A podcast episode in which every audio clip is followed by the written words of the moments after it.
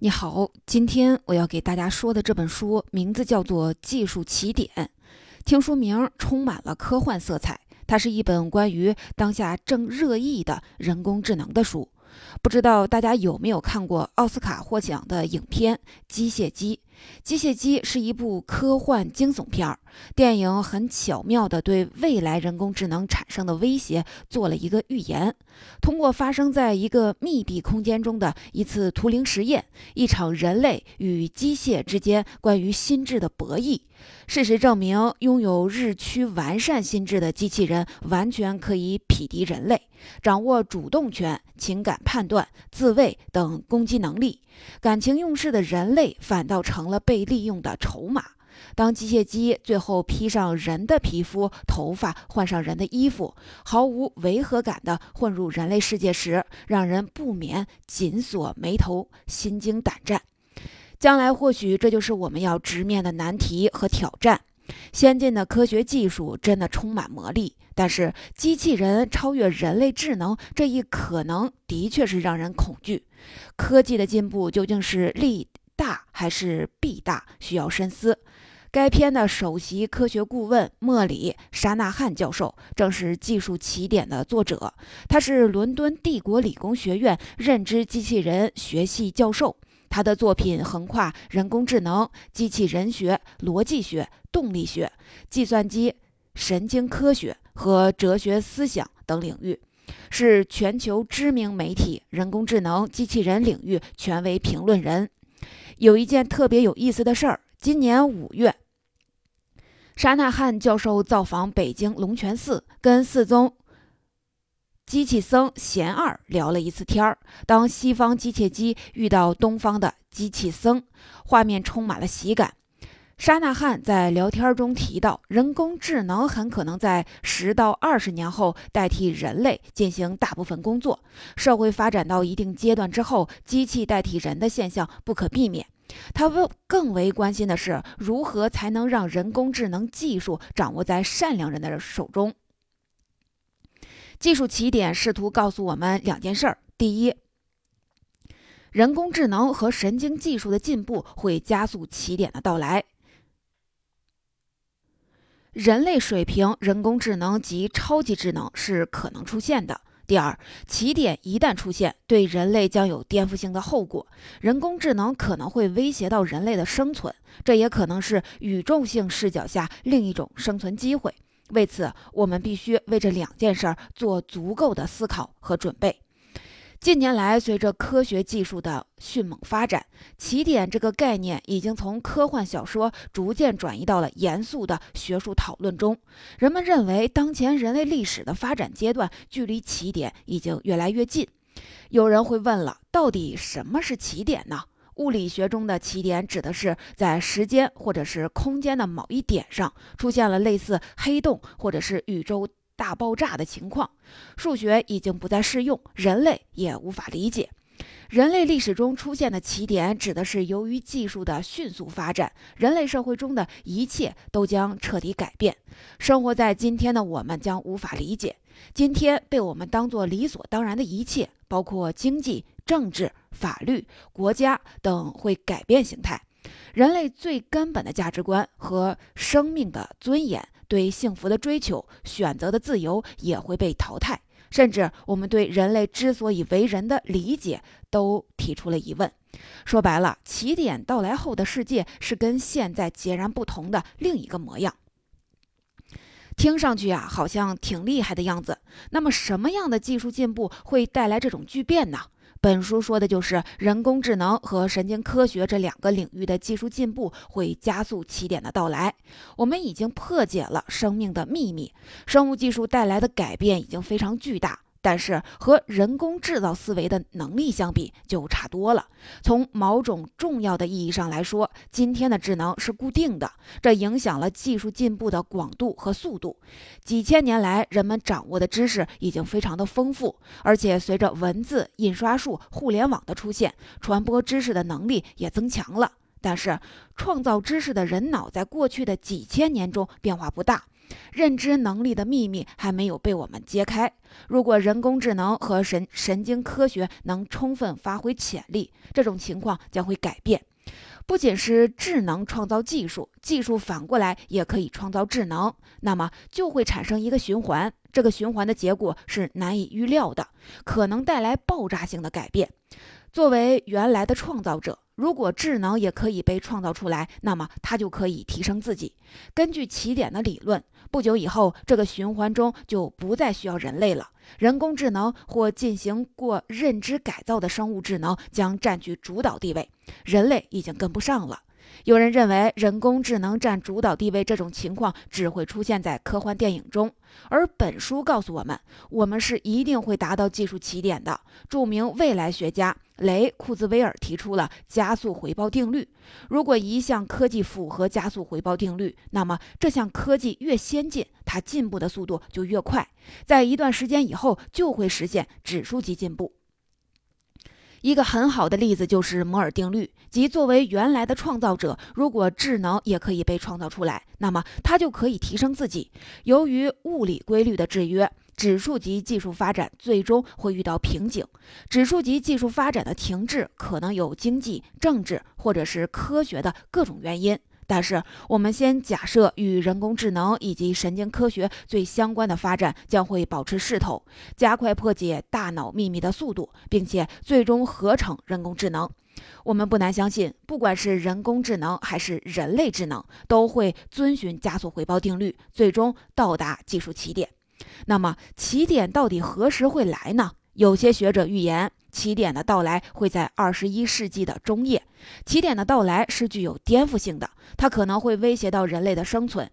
假设人们创造了一组人工智能，他们困于虚拟空间，像奴隶一样的工作，除了完成人类老板安排的任务之外，什么都不能做。为了将他们的效率最大化，人工智能被大批的复制。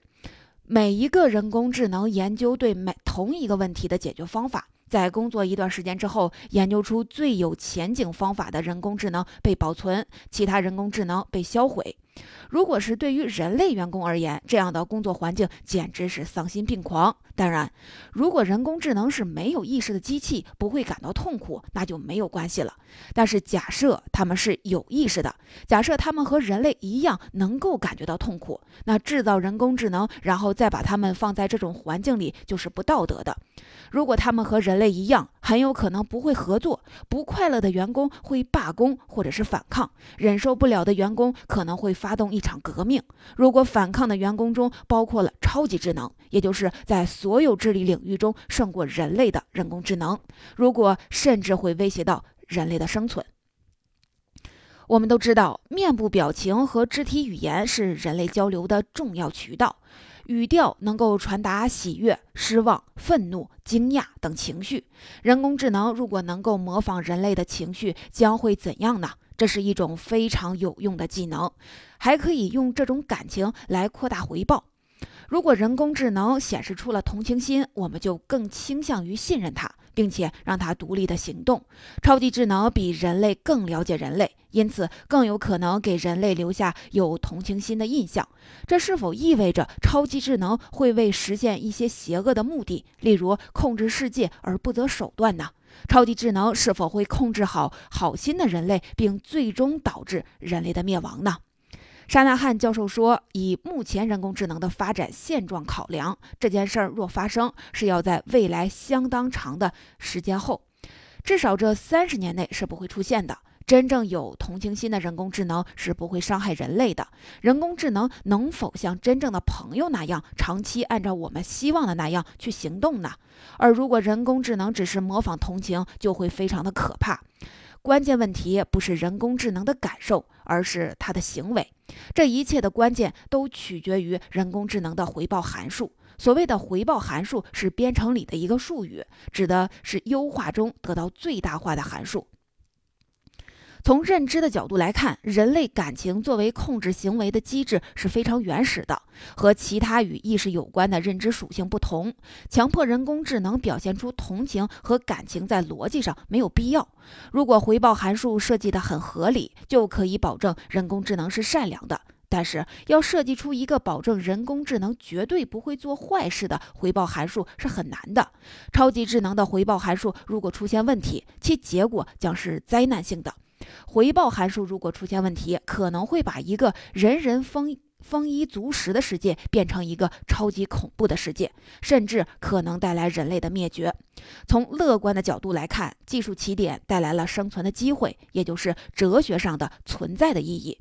当我们有能力构建大脑时，就可以突破生物的限制，延长人类的寿命。人类的最终极限就是死亡。生物的身体是很脆弱的，会受到疾病、意外伤害和衰老的限制。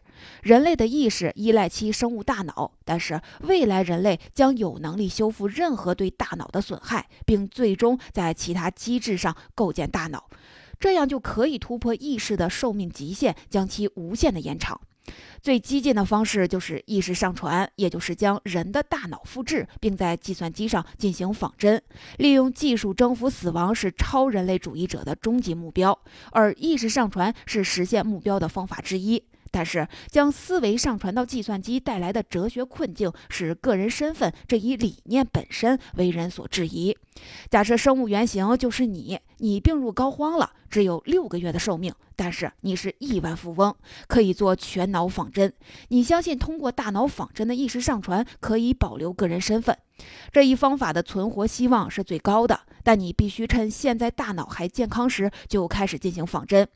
你被告知，为了保险起见，会有两个仿真版本，防止万一有一个会失灵。一周后，如果两个版本都运转的正常，其中一个就会被关闭。你现在呀要签同意书，可一直在问自己一个问题：到底两个仿真版本中哪一个才是你？你醒来时会拥有什么样的躯体呢？是否有可能你醒来时十分健康，但是一周之后，你的这个仿真版本就要被残酷的关闭了？这和放弃上传、接受现在的命运相比，又能好多少呢？要知道，另外一个你也是十分健康，期待长寿，这也令人相当的不忍。当然，能够过上六个月保险的生活，要比冒险只活一周更好。考虑了这些之后，你还会不会去做仿真呢？人们要决定怎么做，这些决定会暴露他们对这一问题的态度。避免这一问题出现的方法，就是规定大脑仿真的复制是非法的。而且在有意识的人类水平人工智能那里，我们也看到了复制可能会颠覆如所有权、公民权、民主和责任这样的根本概念。将复制非法化会避免无数法律和政治问题的出现，但是如何执法这一问题还远未明晰。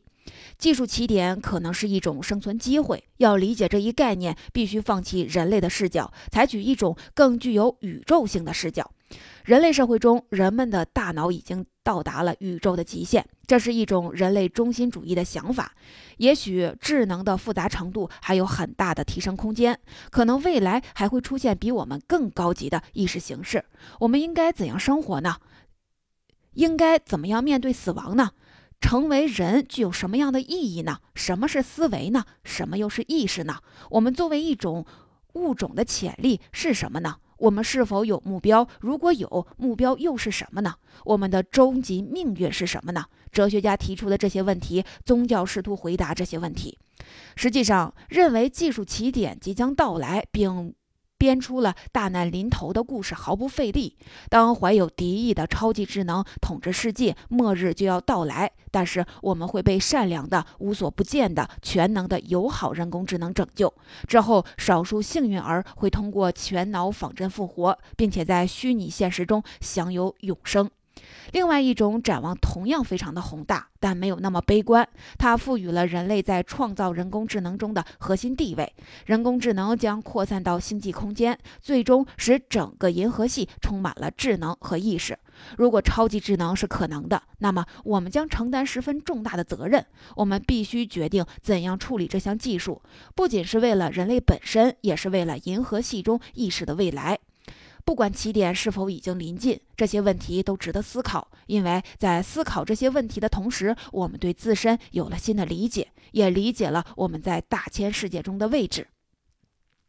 说了这么多呀，是不是有一种科幻大片的感觉呀？让我们来回回神儿，简单回顾一下全书的观点：人工智能和神经技术这两个领域的技术进步会加速起点的到来，而起点一旦出现，对人类将有颠覆性的后果。人工智能可能会威胁到人类的生存，这也可能是宇宙性视角下另一种生存机会。人类能拒绝智能技术的发展吗？库兹韦尔说：“停止电脑发展技术或任何一项令人类收获颇丰的技术，都意味着否认经济竞争的基本事实，更别提拒绝对知识的追求了。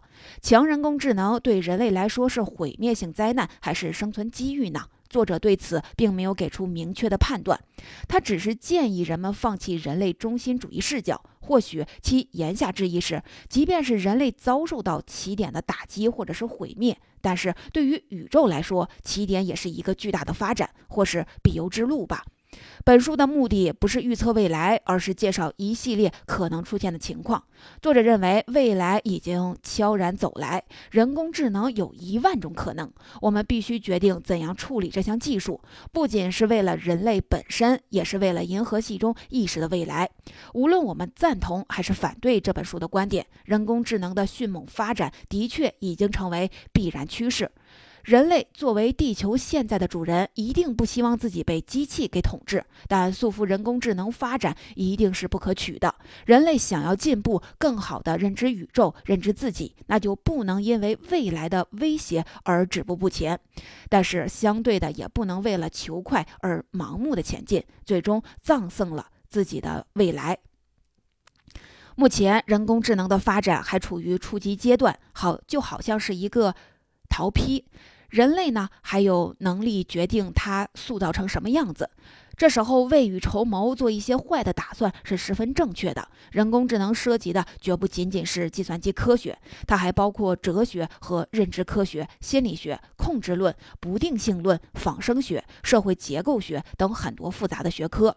仅仅是技术快速发展，智能决定人工智能水平的提升速度，就好像是一座平地而起的高塔。